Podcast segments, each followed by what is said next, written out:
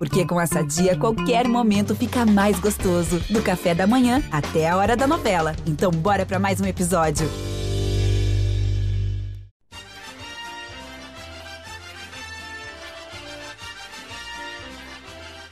Fala galera ligada no GE Juventude, nesta edição, uma programação especial. É assim que a gente pode tratar o podcast desta semana. Vamos contar com a presença do jornalista mexicano Ricardo Carinho, que vai falar um pouco sobre Nico Castilho, o novo centroavante do Juventude. Além disso, a gente também trata sobre o time que entra em campo contra o São Paulo e o que o Juventude pode esperar das novas opções ofensivas e também defensivas, como Quinteiro, para a sequência da temporada.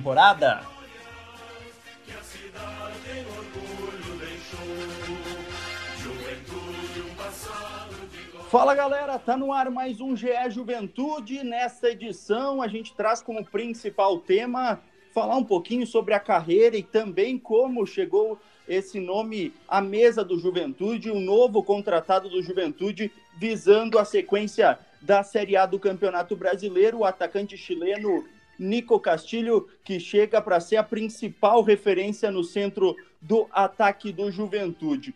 Para falar um pouquinho sobre esse tema, depois eu também quero abordar um pouquinho da questão tática do Juventude, que nas últimas partidas mostrou ter um esquema bem consolidado, uma forma de jogar. A gente traz três convidados nessa edição. O primeiro deles, editor e repórter do GRS, Beto Azambuja. Tudo certo por aí? Beleza, Roberto. Valeu pelo convite aí. Tudo certo, vamos embora. Isso aí, junto com o Beto estará também o repórter da Gaúcha Serra e do Jornal Pioneiro, Pedro Petrucci. Fala, Pedro, mais uma vez junto. Saudações aos jaconeiros que nos acompanham, aos Betos, Peruso e Azambuja, e também ao Ricardo, nosso convidado direto do México. Saudações.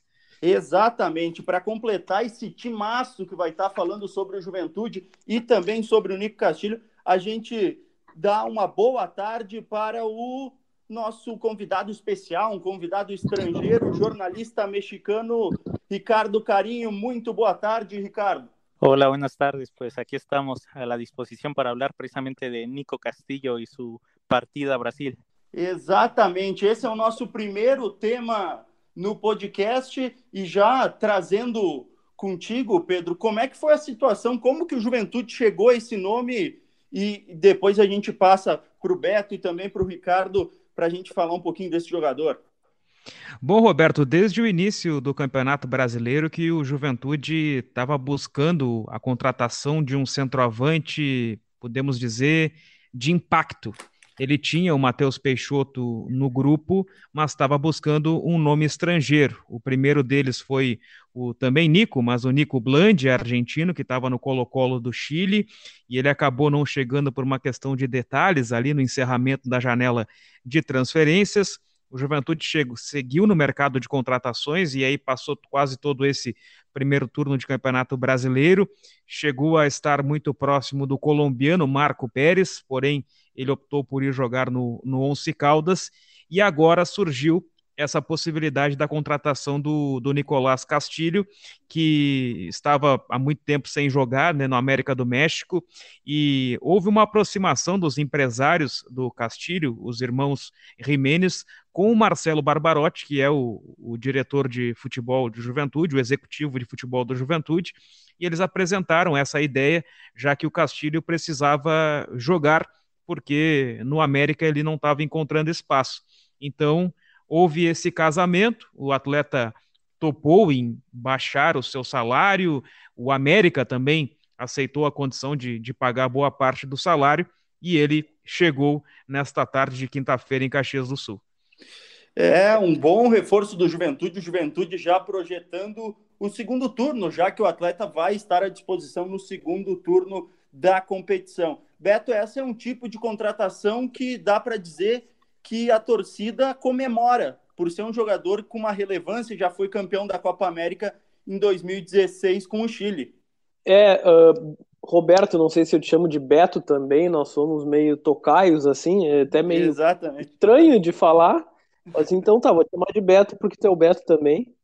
Então, cara, é o seguinte, o, o anúncio do, da chegada do Nico, é, ele veio com pompa pelo Juventude, né? Então, assim, é, eu vou admitir aqui que eu não conheço esse jogador. O, o Ricardo tá aí até para nos dar mais uma base de, do que esperar dele, né, nesse, nesse período de juventude. Mas, assim, pelo, pela forma como o Juventude anunciou o jogador, essa, ele contratou um jatinho particular para trazer ele para Caxias do Sul, né?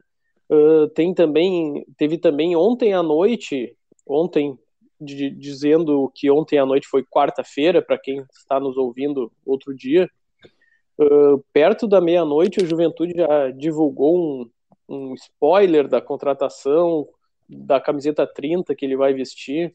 Então, assim, é um. É, eu, me parece a aposta do Juventude para o Brasileirão, né? Um, o, a equipe que vinha muito bem com o Matheus Peixoto, uh, que precisou, precisou sair por, pela venda do Bragantino, né? Uh, tentou uh, reforçar esperando o Robertson e depois com a chegada do Ricardo Bueno, mas eu, eu até já faço um elogio aí à direção do Juventude que, que não se contenta digamos assim, com. Não digo que são poucas opções, mas que, que tá, tá uh, apostando alto numa, num elenco uh, grande e qualificado para justamente esse objetivo de se manter na Série A. E, e me parece muito tranquilo o time para se manter mesmo. Claro que é, é, bem possível que vai ficar boa parte do campeonato lutando ali contra o Z4, é meio óbvio, mas tem jogado muito melhor que, que vários outros times aí. E um jogador com, com esse tamanho do, do Nico Castilho, vindo de um, de um futebol que é bem disputado aqui na, nas Américas, né? Com uma experiência muito grande de Copa América também.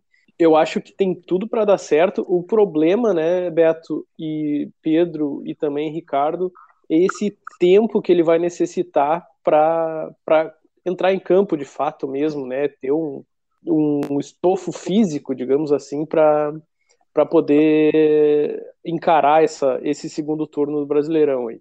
É, exatamente. Esse é o ponto que até a gente aciona o Ricardo antes de falar da questão do, da lesão em si. Ricardo, o que dá para esperar do Nico com a camisa do Juventude, as características dele, o que, que ele apresentou aí no futebol mexicano?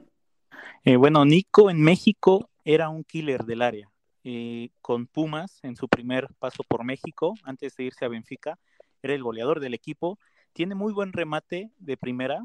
Este es un jugador con mucha visión, se adelanta a los defensas, tiene muy buen control de pelota. Eso hablamos del Nico de hace tres años. Eh, en Benfica, Nico no jugó tanto, no tuvo tantas oportunidades y decide venir a México. Inicia con el pie derecho, eh, pero desde que regresó, Nico es un jugador que se ha convertido en alguien eh, que sufre muchas lesiones.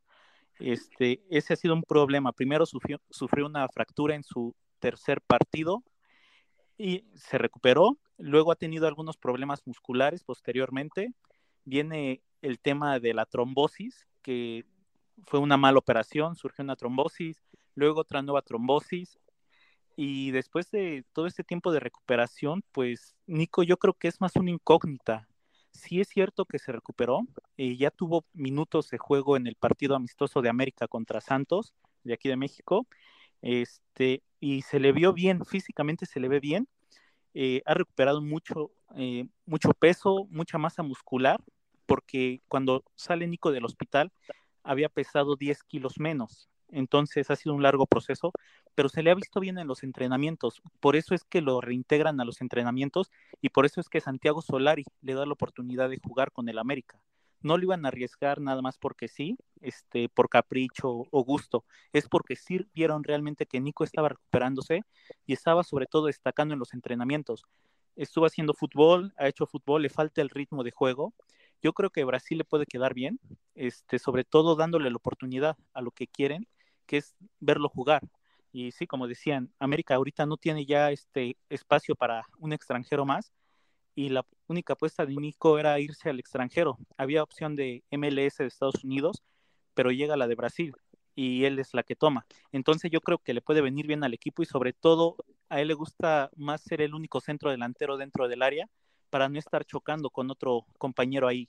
É, esse é o Nico, que é um jogador que, como o Ricardo falou, teve grandes passagens pelo Pumas e também no América, num primeiro momento, marcou muitos gols. Até na temporada, Pedro, 2017-2018, olhando os números dele, 38, 32 partidas, aliás, com 18 gols marcados e três assistências. É um jogador que que mostrou ter muito poderio ofensivo, chegou a estar na Copa América com o Chile, sendo campeão. O, o, o, a, o que, que o Juventude tem com ele de diferente do Ricardo Bueno? E também já aproveito, se tu tiver na sequência, uma pergunta para o Ricardo para a gente dar andamento também a, ao bate-papo com o Ricardo.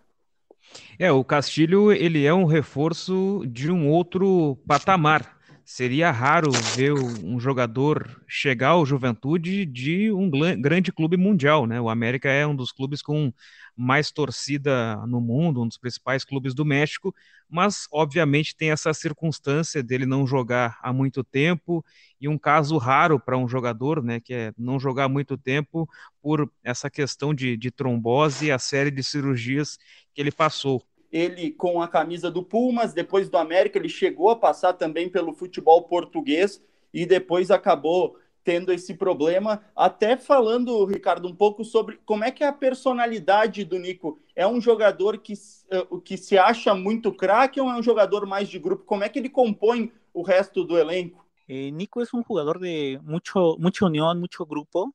Este, quando estuvo precisamente em seu tempo de recuperação, lo integraron como uno más cuando no estaba inscrito.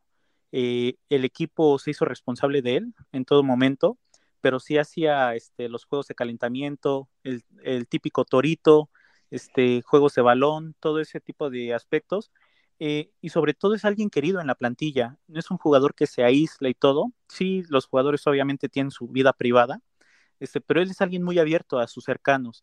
Eh, fuera del, del terreno de juego le gusta mucho jugar golf, entonces aprovecha mucho para ir a jugar e tiene esse aspecto, é muito este, humano com seus seres cercanos. É, esse, a personalidade do Nico fora de, de campo, falando também que ele gosta muito de jogar uh, golfe, talvez aqui na região, né, Beto, talvez não vá achar um lugar para jogar, e até repasso para ti, se tu tiver alguma pergunta para o Ricardo, é um jogador que chega com estofo na equipe do Juventude no estádio Alfredo Jaconi. É, eu tô eu tô assistindo e já assisti gols dele nesses nessas últimas passagens, principalmente nessa do Pumas de uh, 26 gols em 40 e tantos jogos, quase 50. Uh, é impressionante o, o poder de finalização dele. Tem gol de voleio, gol de cabeça, gol de chute de fora da área, gol de oportunismo de todo tipo que a cartilha do centroavante indica, né? Uh, inclusive tem um golaço de falta aqui que, olha, uh, bota muita gente com muita qualidade no chinelo aí. Uh, o que eu queria perguntar ao, ao, Ricardo é porque, assim, a, a amostra dele é muito boa. A gente já falou sobre a condição física, a gente sabe que quando tem o problema de lesão, que o jogador fica muito tempo parado, uh, dificulta o, a evolução na carreira, né? Inclusive, o Ricardo citou que ele perdeu 10 quilos, né? Uh, durante essa, essa trombose. Então, assim, eu queria perguntar, Ricardo, em que momento ele teve essa baixa na carreira depois da lesão e, e como ele não, não teve mais oportunidades no América? Porque a gente pode falar da, do, do, bom momento dele, dos, dos gols, mas o que dá a entender é que neste momento ele vive um período de tentativa de recuperação na, na carreira, né? Ele tem só 28 anos. Bueno, ¿por qué no juega en América? Porque América tiene todas sus plazas de extranjero llena y lo otro es que tiene sus cupos de delanteros llenos. En América juega, eh, tienen ahorita a Henry Martín, seleccionado mexicano, eh, medalla de bronce con, en Tokio 2020 con la selección sub-23. Tienen a Federico Viñas, uruguayo, joven, 22 años, que está haciendo una sensación y que América lo compró en 8 millones de dólares. Y tienen al colombiano Roger Martínez, que acaba de ser este, convocado otra vez a su selección. Entonces, ahí ya no tienes espacio para Nico. Por más de que quieras ayudarlo, al nivel de competencia, Nico no, Nico no tiene ese nivel ahorita para poder estar compitiendo al tú por tú con estos delanteros. Entonces, lo más fácil fue darle una salida que se adapte otra vez al ritmo de juego a un nivel competitivo y posteriormente analisar si puede regresar al club. Uh, Ricardo, dentro disso, até o, Pedro tem uma pergunta depois que, eu, que a gente repassa para ti. Dentro disso, o, o, o Nico, na equipe do América, antes da lesão e depois, não sei se tem conhecimento, mas até pelo que foi vinculado, eh, tinha um dos maiores salários aí da equipe? Bueno, esa es otra opción, otra este, situación. Nico eh, estaba llamado a ser la figura del América cuando llegó a México con América. Este, y su salario, pues en principio era de 4 millones de dólares. Se baja su salario después de la trombosis y ahorita está cerca de los 3 millones de dólares. Entonces, tienes que deshacerte de ese salario. Incluso, precisamente América ahorita ya hizo mucho espacio en este verano porque se fueron jugadores que recibían mucho dinero y les puede dar la oportunidad de contratar a otros jugadores jóvenes que quizá tengan la posibilidad de competir e te sejam muito mais baratos no tema salarial. É, essa questão que a gente estava abordando, Pedro, e é um ponto né, que tu reforçou no começo de um jogador que, para voltar a atuar, ele acabou optando até por uh, aceitar um, um, um, vencimentos mensais que sejam menores do que isso, e até uh, para dar continuidade à pergunta que você tinha passado para o Ricardo. É, convertendo esse valor de 3 milhões de dólares anuais, e trazendo para reais mensais, seria aproximadamente um milhão de reais por mês. E a informação que nós temos aqui é que o, o Juventude pagaria 20%, então equivalente a 200 mil reais, que para o Juventude, nesse elenco do Campeonato Brasileiro, com certeza já vai estar no topo da lista ali do departamento financeiro, né? mais que o Quinteiro, por exemplo, que chegou agora do Fortaleza. Ricardo, eu te pergunto a respeito da questão tática. Como é que o, o, o, Nico Castilho ele costuma se movimentar? É um jogador que procura combinação com os demais atacantes, até a possibilidade de saída da área também para tabelar, encostar no, no meio-campista, porque o Juventude hoje ele tem o Ricardo Bueno, que é um 9 que gosta de sair da área para combinar jogadas. Eh, en Pumas hacía mucho eso en su primera etapa y también en América, eh, cuando llega a jugar con dos delanteros, sí llega a tener ese sacrificio, sí llega a salirse del área para quedar con como media punta. ¿Por qué? Porque Nico tiene muy buen control de balón. Eh, entonces yo creo que, por ejemplo, aquí la función en América la hacía Henry Martin de poste. Entonces le da oportunidad de Nico meterse al área cuando retenía Henry el balón y se lo regresaba. Entonces, yo creo que Nico sí te puede hacer ese sacrificio de bajar más, este, defender y sobre todo no, no quedarse estático. No, no juega mucho por las bandas como extremo. Le gusta ser eh, centro delantero o quizá media punta para tener igual esta oportunidad de tirar a gol. Ricardo, dentro disso, como é que a, a, dentro dessa chegada do, do Nico ao Juventude, como é que foi vista essa contratação aí por toda a imprensa do México, até por se tratar de um do, dos, das maiores torcidas, que é a do América. Como é que eu, a, a, imprensa do México ela ainda acredita no potencial que o Nico tem, ou é um jogador que, como tu falou antes, é, é uma dúvida, até pelo seu retorno depois da, da, da trombose? Pues la prensa lo tomó como una esperanza para ver si Nico puede volver a jugar a un alto nivel. Es cierto que la afición lo agradece porque te estás llevando un jugador muy caro, este, en tema salarial, pero también de que muchos deseaban este, que se diera esa salida.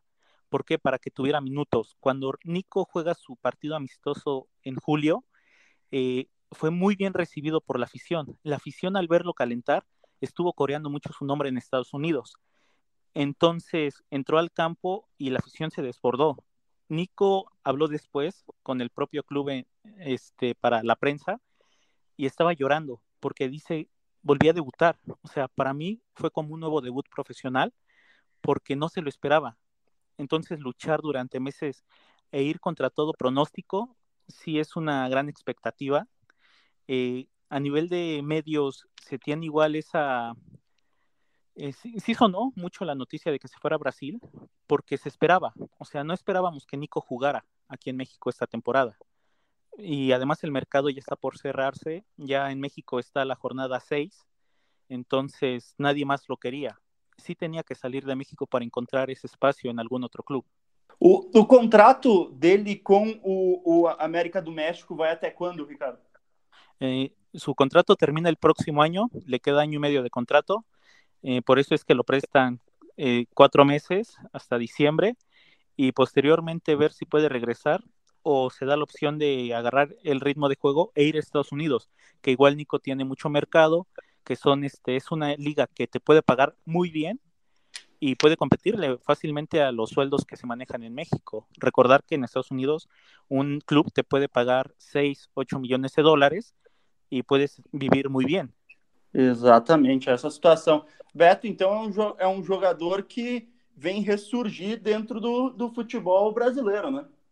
É, exato. Uh, ele, ele nunca teve essa experiência no futebol brasileiro, talvez seja importante. E, e esse fato que o, o Ricardo citou, de ele ter esse empréstimo somente até o final do ano e para justamente uh, ver que, que guinada ele vai dar na carreira, uh, essa opção de jogar nos Estados Unidos é, um, é espetacular, porque tem muitos jogadores latinos que vão para lá, né, e, e, se dão muito bem. Então, assim, uh, dá para sentir que ele, que, ele, que ele quer provar que ele, que ele ainda tem tem bola e tem, e tem físico também, né? E por outro lado, hum, se ele for muito bem, vai ser difícil o Juventude segurá-lo também, né? Se, pelo que dá a entender também, ele, ele quer essa, essa, esse trampolim aí no Juventude, né? Um ajudar o outro, mas o, o, a ambição dele é maior, né? Não, talvez não seja seguir a carreira aqui no Brasil, mas né, vai, vai que tem um, um grande destaque aí, chame a atenção de outra equipe, porque pelo que nos parece, né, eh, o Juventude não teria o, o dinheiro, o investimento suficiente para manter ele, para contratá-lo, ou alguma coisa maior de ampliar o empréstimo até o fim do vínculo e depois tentar assinar uh, sem, sem custo, né? É, me parece que é por aí, assim, é, um, é uma ajuda de lado a lado, mas que também não, não tende a ser muito duradoura. É, isso mesmo. O Juventude é um trampolim para ele e, e, o, e, e, ao contrário também serve. O Juventude busca que o Nico faça uma boa campanha junto com a equipe para que o Juventude permaneça na Série A e daí vai se reestruturando que com o passar das temporadas o Juventude cresça ainda mais. Pedro, mais alguma questão que a gente possa passar para o Ricardo? Mandar um grande abraço para o Ricardo e dizer que quando tivermos a oportunidade de ir ao México, aguardamos ele e para a gente compartilhar uns nachos, enfim, a comida mexicana que é maravilhosa. Exatamente. Muito obrigado pela participação, viu, Ricardo? E um, e um grande final de dia e um bom, uma boa sexta-feira e até a próxima. Muchas gracias y un saludo a todos. Y claro que sí, cuando vengan a México, unos buenos tacos, un tequila, comida mexicana e pues escuchar música de mariachi. Bom demais, isso aí. Esse então a participação do jornalista mexicano Ricardo Carinho aqui com a gente e agora projetar o Juventude para a próxima rodada, ter um dos seus principais jogadores fora da equipe na partida contra o São Paulo. Exatamente, o Paulinho Boia está fora da partida porque ele pertence ao São Paulo, né? Então não pode atuar, vai ficar fora do jogo. O sorriso deve entrar, né? É o mais cotado, a não ser que o Marquinhos Santos queira fazer uma mudança de esquema, compor mais o meio-campo, colocar um terceiro volante. A gente não tem essa informação ainda, mas imagino que não. Imagino que pela ausência do Boia, que é um atacante de lado, o sorriso seja o escolhido. Lembrando que o Foster está de volta também após cumprir suspensão. E além disso, o Wesley segue fora, né? Que é, é, é outro dos principais jogadores aí do Juventude. É. Co como é que está sendo a, a imprensa do Rio Grande do Sul como todo e até tu, Beto, como é que tá vendo essa campanha do Juventude, o Juventude passando longe de qualquer aperto uh, nas últimas colocações? É, o Juventude faz uma campanha bastante surpreendente, uh, logo que subiu, né, existia aquele aquele temor de que seria um, um ano de ioiô, como a gente diz, né, sobe para descer no, no outro ano, mas não é o que está se mostrando. Até o início da campanha foi bem complicado, até o Marquinhos conseguir acertar o time, e, ele tem se demonstrado assim um muito bom estrategista, né? Porque até eu estava vendo um vídeo que explicava o, o jogo contra o Fortaleza e, e as milhares de variações táticas que, que as duas equipes tiveram, uh, justamente porque o, o Voivoda, o técnico do Fortaleza, é, um, é, um, é uma grata surpresa aí, e, e, eu vi essa análise de como as duas equipes jogaram e como foi um jogo franco, né? Eu não, eu não, não assisti a partida, mas eu vi os melhores momentos, algum, alguns, alguns lances separados assim, e, e a gente vê que foi um jogo franco. Ninguém jogou para se defender, o Fortaleza teve muita chance, depois o Juventude teve outras tantas chances. O, o empate me pareceu justo, apesar do, do pênalti perdido pelo Fortaleza, né? Então, assim, é um time que a gente vê que tem, que tem treino. É um time que treina e que coloca, coloca em ação, digamos assim, o que, o que acontece no, no centro de treinamentos. Ainda falando dessa partida e já falando da questão tática, o Juventude com várias variações, Pedro, e, a, e, tendo uma novidade que é aquela saída de bola com a presença do William Matheus formando uma linha de três ali. É, foi a mudança que o Juventude fez nas últimas rodadas. Normalmente, essa saída de bola com três jogadores era composta pelos dois zagueiros e o volante, o primeiro volante que recuava, né? Com o Elton era assim. Depois, com a contratação do Dauan e a lesão do Elton, o Marquinhos Santos entendeu que era melhor compor com o lateral esquerdo, sendo esse terceiro homem, e não o Dauan.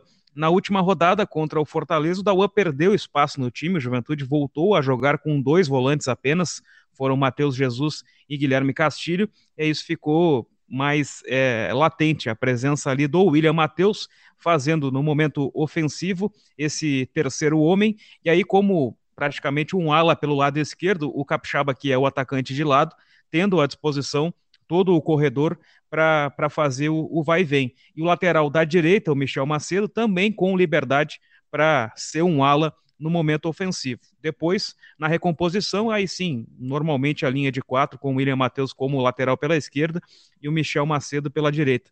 Mas ao longo do jogo, como o, o Beto Azambuja mesmo comentou, é, houve muitas variações justamente porque o Fortaleza ele mexeu muito nos posicionamentos, né? E, e, o Voivoda ele tem essa característica, ele transformou o Tinga, ex-lateral direito do Juventude, num zagueiro, o Lucas Crispim, que sempre foi um meia, jogou como ala e vinha jogando como um, um, ala pelo lado esquerdo, mas pela ausência do Pikachu, ele jogou como um ala pelo lado direito. Algumas alternâncias ali do Jussa, que vinha como volante, ele virou zagueiro pela esquerda, o Bruno Melo entrou, o Marinho jogou mais à frente, com um ataque mais móvel, sem um centroavante de fato, né? O Wellington Paulista e o Henriques ficaram no banco de reservas. Então, isso obrigou o Juventude também a ir se ajustando a essas mudanças do Fortaleza.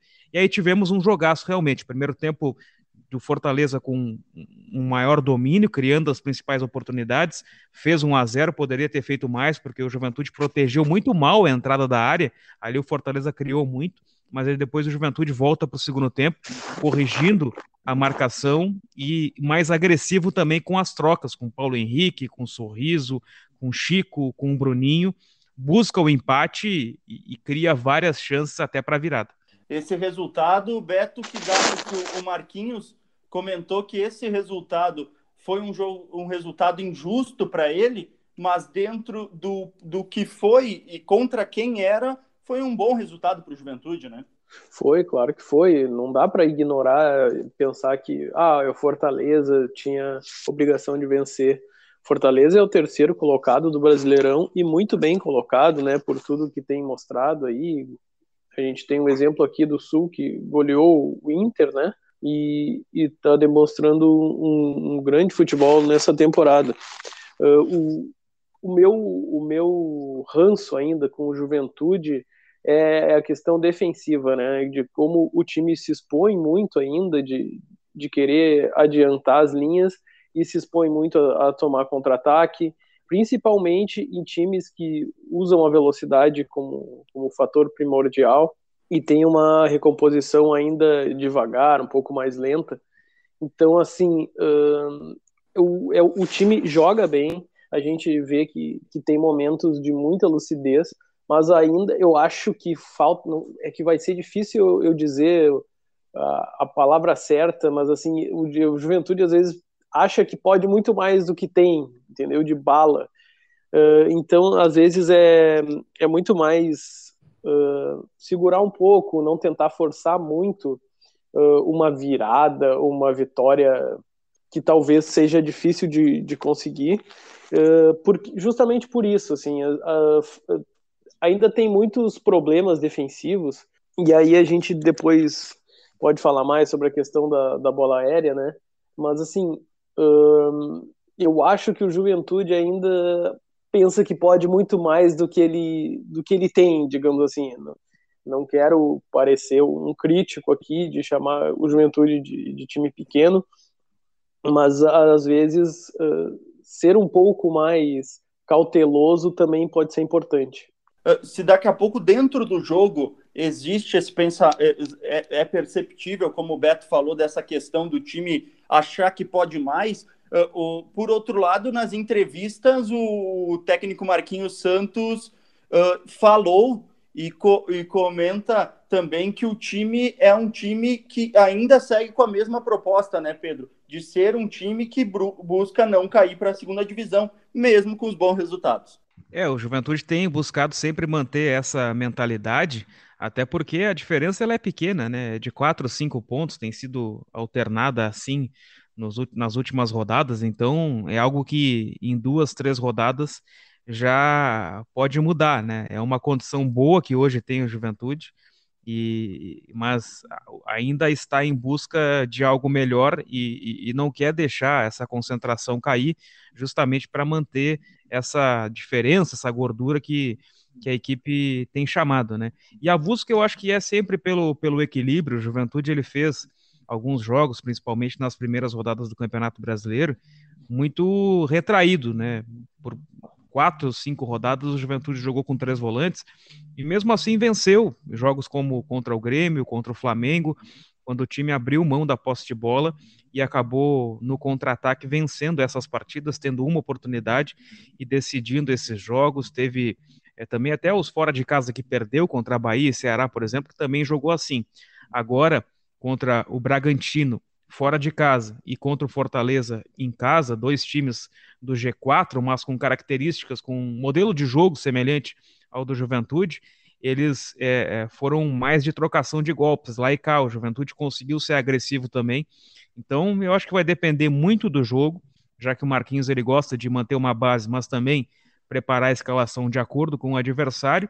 E além disso, as opções também, né? Hoje o Juventude tem mais opções de ataque, menos no meio. Em outros momentos teve mais no meio, menos no ataque. Então acho que vai depender muito de cada jogo. Dentro desse ponto, o Beto também ressaltou uma questão que foi comentada e, e, e virou notícia ah, com a gente ali no, no GE sobre a bola aérea do Juventude. Numa, num breve cálculo, Pedro, nove gols foram sofridos em bola aérea dos 18 até o momento na competição. O Quinteiro chega daqui a pouco para assumir essa liderança na bola aérea que não conseguiu ser feita pelo Rafael Foster e pelo Vitor Mendes, né? É, eu acho que é uma questão até de, de imposição ali. O Juventude teve muitos problemas de desconcentração. Vejo até normal essa questão de do, de metade dos gols serem sofridos de bola aérea, porque hoje no futebol muitos dos gols são assim, né? Então é até normal, o Juventude sofre gol e metade deles ser de bola aérea, mas realmente é uma situação que ainda dá para ser corrigida. Por exemplo, o último gol sofrido contra o Fortaleza, é um lance que o Marcelo Benevenuto, ele cabeceia com liberdade. Há um, um movimento estratégico ali do Fortaleza para mexer na marcação do Juventude, criar um bloqueio e permitir que esse jogador cabeceie com liberdade. E a defesa do Juventude ela caiu fácil nessa armadilha. Então, quem sabe está mais atenta a esse tipo de lance, conseguir fugir dessas armadilhas para não sofrer tanto na, na, nas bolas paradas. E acho sim que o Quinteiro, embora não seja um zagueiro muito rápido, ele é um jogador de força, de imposição e, e, com a característica também da liderança que ele traz do Fortaleza. Então, imagino que logo, logo ele assuma a condição de titular do time. Se não acontecer alguma outra situação, acho que contra o São Paulo ainda não, mas logo, logo vai haver uma, uma possibilidade ele vai entrar. Outro Esse líder jogo... da equipe pode ser no, no, lado de expoente tático e técnico, o Beto é o Wagner. E é legal acompanhar também o crescimento desse jogador depois de tanto tempo parado, né? Pô, o Wagner é um, é um jogador que a gente viu no Cruzeiro, principalmente, né? Uma qualidade técnica absurda. E que bom que ele conseguiu se recuperar da lesão do ano passado e retomando né, a carreira também é um jogador importantíssimo para o Juventude. Até no início a gente, vocês estavam falando de que o Wesley é um jogador importante, mas eu não sei se ele não vai ter que achar um outro, um outro posicionamento para ele, porque tendo o Wagner 100%, eu, eu sou mais o Wagner, né? E, e outra coisa importante do Juventude, que, que a gente tinha um pouco de receio, era depois da saída do Matheus Peixoto, se o time ia continuar fazendo gol, né? Criando, né? Ele era responsável por quase 80% dos gols da equipe no Brasileirão, e, e, de fato os gols continuam saindo e o, e o time continua criando, né? Então não é um, não, não se tornou um problema que às vezes uh, os times perdem o grande destaque e, e, o rendimento cai. O Marquinhos Santos conseguiu manter o rendimento alto da equipe e, e o Juventude segue, segue muito bem. Eu até queria fazer uma pergunta para os colegas que são mais ligados no Juventude, digamos assim, por que, que o Marcos Vinícius não é titular? É um muito bom jogador, né? E ele ainda, ele ainda é uma opção de desafogo para o segundo tempo, né? Ah, eu, eu, acho que depois o, Pedro me complementa. Eu vejo muito um jogador que perde o seu, principal, o seu principal trunfo entrando no começo de jogo o Marcos Vinícius. É um jogador que, eh, no segundo tempo, até o Marquinhos dá essa justificativa que é um jogador que consegue mais ir para um contra um com mais espaço, com os jogadores adversários cansados. E no primeiro tempo, algumas vezes que entrou, ele não conseguiu ser tão efetivo, né, Pedro? É, se a gente for lembrar alguns jogos em que ele começou como ponta, realmente ele não conseguiu ser efetivo. Até por esse ponto de não ser efetivo, o jogador muitas vezes foi preterido e até em, em alguns momentos ele e até agora o Juventude prefere muitas vezes botar o Capixaba como titular, fazendo um jogador, o Capixaba, que tem muito mais um, uma jogada uh, individual, mas para o meio de campo, e já o, o Marcos Vinícius consegue fazer isso indo para a linha de fundo, e o Marcos Vinícius ficando como opção para o segundo tempo. Essa é uma justificativa, Beto, que a equipe do Juventude tem para deixar esse jogador, que é muito bom jogador mesmo, e o Juventude, aliás, está bem servido de extremas, uh, times grandes, talvez não tenham os bons extremas que o Juventude tem na competição na Série A do Brasileiro. Não, o Paulinho Boia tá jogando demais, né? Uh, apesar de estar emprestado pelo São Paulo e não poder jogar esse jogo importantíssimo, ele, ele meio que também assumiu a bronca depois que saiu o Matheus Peixoto, ele já vinha muito bem, mas agora ele está se tornando também um jogador que faz gols e que, e que pode decidir, né? Tem capacidade de decisão. Eu, a questão do Capixaba eu achei um pouco estranho também, porque ele estava um pouco afastado do, dos jogos, ficava no banco, quase quase foi negociado, né, Beto?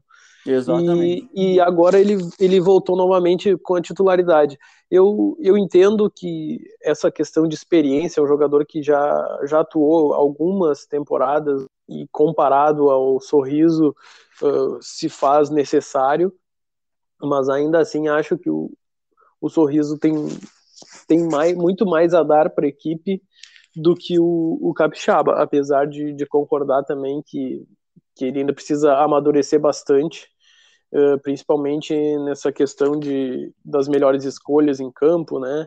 De, de onde tirar uh, coisas novas que não sejam tão óbvias assim. É, esse é o ponto que o, que o Marquinhos fala em várias situações quando questionado sobre essa situação, até porque a imprensa aqui de Caxias do Sul cobra bastante essa questão do sorriso, Marcos Vinícius ser um dos titulares da equipe. Já para a gente ir para a parte final da, do podcast aqui, trazendo a participação do Pedro, o, como é que a gente pode projetar esse time do Juventude para a partida contra o São Paulo, Pedro? Bom, vamos lá. Marcelo Carnel, goleiro, a defesa com Michel Macedo, Vitor Mendes. Aí fica a dúvida se o Foster volta ou o Quinteiro pode fazer a estreia dele. William Matheus fechando a linha de defesa.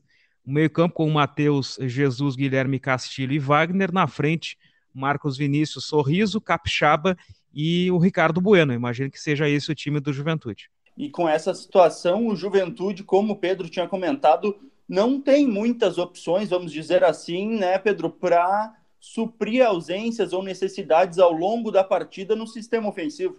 É, eu acho que o, o, Bruninho fez um grande jogo contra o Fortaleza, ele vinha entrando bem também, eu achei o caso parecido até com o que o Marcos Vinícius tem passado, ele entra bem, o Bruninho não começou ainda um jogo, não ganhou a oportunidade, mas é um cara que tem entrado bem, quase fez um gol contra o Fortaleza, então eu imagino que seria uma alternativa aí pelo lado do campo. Tem um jogador que entra sempre, embora nem sempre jogue bem, até no último jogo foi bem, mas vinha numa má fase, que é o Chico, e o Robertson, né, que hoje é o centroavante reserva. Imagino que vai perder espaço com a chegada do Nico Castilho, mas o Robertson também é uma alternativa para o ataque. O Fernando Pacheco está voltando de lesão, ainda não não está pronto. Mosqueira é um jogador jovem que ainda, o próprio Marquinhos Santos comentou com a gente aqui no podcast do, do Juventude, que ainda precisa amadurecer bastante. Então eu imagino que fique ali entre Bruninho, Chico, as opções do Ju para o segundo tempo. É, para finalizar, então, essa a situação, como o Juventude deve entrar em campo neste domingo, às quatro horas da tarde, no estádio Alfredo Jaconi. Então, torcedor Alviverde, anota aí a partida do Juventude, domingo, às quatro horas da tarde. Para finalizar, Beto, te, a tua projeção, o teu palpite para essa partida, a gente sempre termina o podcast do Juventude com o palpite dos comentaristas. É, esse jogo contra o São Paulo eu aposto no empate. Eu acho um jogo mais perigoso, mais complicado. O São Paulo uh, vem, vem numa ascensão no, no Campeonato Brasileiro, deixando de, de lado a zona de rebaixamento, ficou muito tempo lá. Eu, eu acredito no empate nesse jogo. Vou apostar numa vitória do Juventude, 1 a 0. Boa, eu vou seguir o Pedro Vou seguir, Beto. Desculpa, mas vou ter que seguir. O meu lado torcedor pediu e eu vou apostar num 2 a 1 Juventude. Não precisa ser de virada, viu? Virada não precisa ser um 2 a 0 e depois o, o São Paulo no finalzinho diminui, mas o Juventude espero que vença essa e daí a distância está em quatro pontos para o Z4, quem sabe subir mais um pouquinho e dar um pouquinho de conforto, já que o Juventude também projetou para esse primeiro turno uh, ficar com 24 pontos no mínimo e ficaria perto dessa projeção, o que é importante para o time se, uh, se consolidar dentro da Série A e permanecer para a próxima temporada. Muito obrigado pela participação, viu, Beto? Valeu, Beto, valeu, Pedro, obrigado pelo convite. Estamos aí para a próxima, quando precisar. Show de bola. Muito obrigado, Pedro, e a gente se encontra na semana que vem. Valeu, Roberto. Saudações a todos os jaconeiros e até a próxima. Fechou, então. Esse foi o GE Juventude. Lembrando que você pode acessar as nossas informações lá no ge.globo e clicar no clube no Juventude. Você vai ter todas as atualizações sobre o Juventude. E lembrando também que você pode deixar o seu comentário no podcast. Participe com a gente. Até a próxima e um forte abraço.